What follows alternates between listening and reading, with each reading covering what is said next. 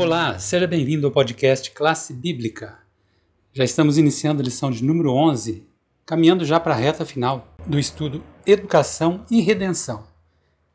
Na lição de número 11, o título é O Cristão e o Trabalho, e o verso especial se encontra em 1 Coríntios 15, 58, que diz: Portanto, meus amados irmãos, sede firmes, inabaláveis e sempre abundantes na obra do Senhor sabendo que no Senhor o vosso trabalho não é em vão. E quem vai fazer a abertura da lição dessa semana é o Pedro. Pedro, é com você. Um bom dia, uma boa tarde, uma boa noite, uma boa madrugada para você que está nos ouvindo. Mais uma vez aqui no podcast Classe Bíblica. Um podcast que procura falar sobre o Senhor e estudar a sua palavra. E nesta semana, nós estamos iniciando a semana, a lição 11, e esta semana eh, nós vamos falar sobre o cristão e o trabalho. Quão fundamental é o trabalho para o cristão? Então, veremos o conceito de trabalho antes da queda. O trabalho ele foi instituído tanto que vários teólogos, inclusive Palmer Robertson, no seu livro O Cristo dos Pactos, que trabalha o conceito de aliança, fala que o sábado, o trabalho foram e o casamento, inclusive, foram as três instituições pré-quedas que Deus colocou para o ser humano. O trabalho é muito importante, porque Deus criou o ser humano e colocou para trabalhar. Acontece que aconteceu uma função estrutural, uma disfunção estrutural, na verdade, da relação homem e terra, humano e terra, após o pecado, onde o trabalho passou de vezes de ser algo positivo a algo negativo. Então, o homem ficou a serviço da terra, num sentido negativo. Suor vão sair do seu rosto, e com cardos e abrolhos vai produzir o pão que produz nessa terra, como Deus diz no castigo, na punição que ele dá para Adão e Eva em Gênesis 3. Fora isso, o trabalho era algo positivo, era algo bom, era para eles cuidarem do jardim. Deus criou a terra e Deus cria o jardim, Deus planta o jardim. É interessante que Deus ele cria o ser humano com as mãos e a Bíblia fala que ele planta o jardim, implicando o uso das mãos também. Ele não fala, ele não chama a existência o jardim como ele fez com os animais, com as outras coisas que ele falou e vieram existir, mas ele plantou um jardim. Então ele plantou e pôs o ser humano no centro e falou para o ser humano cuidar desse jardim para trabalhar desse jardim. Então, o trabalho é uma questão muito importante. Por que também é muito importante? É, biblicamente, nós devemos educar tudo as nossas crianças, entender a importância do trabalho, a importância que é o nosso compromisso em não ficarmos sem. É,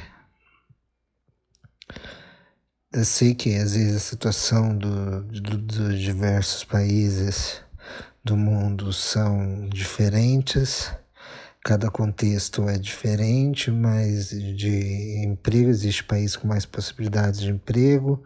O Brasil não é um desses, mas nós devemos sempre estar buscando o trabalho. Trabalho não só no sentido macro, mas o micro trabalho, trabalho para Deus também. E lembrando que o trabalho é a única proibição que existe no mandamento do sábado, que fala: Não trabalharás nem tu, nem teu filho, nem teu filho, nem teu servo, nem tua serva. Os judeus, desde, desde criança, eram instruídos a, a aprender algum ofício, trabalho artístico tinha. É, aprender alguma arte. Então, nós devemos cultivar a arte, aprender a trabalhar a, artisticamente algo que a arte também envolve trabalho, você tra eh, criar algo. Porque pensa, criar algo é, uma, é um, um produto cultural. Então, um produto cultural provém de um trabalho, de um labor. E agora, é, para finalizar, eu queria fazer um levantamento de veras importante, que Max Weber, um, um dos pais da sociologia, ele, na sua obra é, fundamental a ética protestante, os fundamentos do capitalismo, para combater a concepção de Marx, na verdade, a teoria dele, do Weber, é para combater a concepção materialista histórica dialética do Marx. Mas por que eu estou falando isso? Porque o Weber começou a notar assim. Ele era alemão, que os protestantes na Alemanha, em alguns países da Europa, eram mais bem de vida que os católicos. Isso levantou um problema sociológico para ele. Ele começou a se indagar por que os protestantes são mais bem de vida do que os católicos. A teoria de Marx não respondia a isso não responde um problema sociológico, tanto que ela fica dentro da teoria social, não dentro da sociologia como ciência. Aí Weber ele vai fazer um levantamento histórico e vai chegar na reforma protestante, onde o movimento calvinista, os calvinistas e os protestantes, tudo, eles tinham a ideia de da predestinação, tudo de que como que eu sei que eu estou salvo? Se eu trabalho e seu trabalho eu guardo dinheiro. Que você guardando dinheiro, você vai dar um espírito para o capitalismo existir depois. Então foi essa mudança de paradigma religioso, uma mentalidade católica para uma mentalidade protestante e não umas transformações históricas é, nas bases materiais da sociedade, como Marx falava, mas uma transformação de mentalidade, mudou o pensamento católico, o pensamento protestante.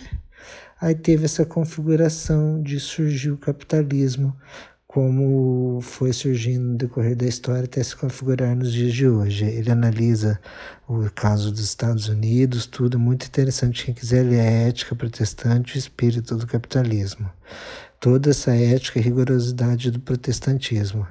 Então, essa volta à Bíblia levou um ideal de trabalho de novo, ideal edênico de novo, dessa missão com Deus, essa missão não ao ócio, não ao ficar sem fazer nada, mas um ideal de trabalho, de trabalhar, de produzir algo, de não estar aqui por nada. Então, que essa seja a nossa reflexão durante a semana, nós vamos ver as várias relações com isso. Nos vemos aí durante a semana. Essa é a minha mensagem. Um abraço e até mais.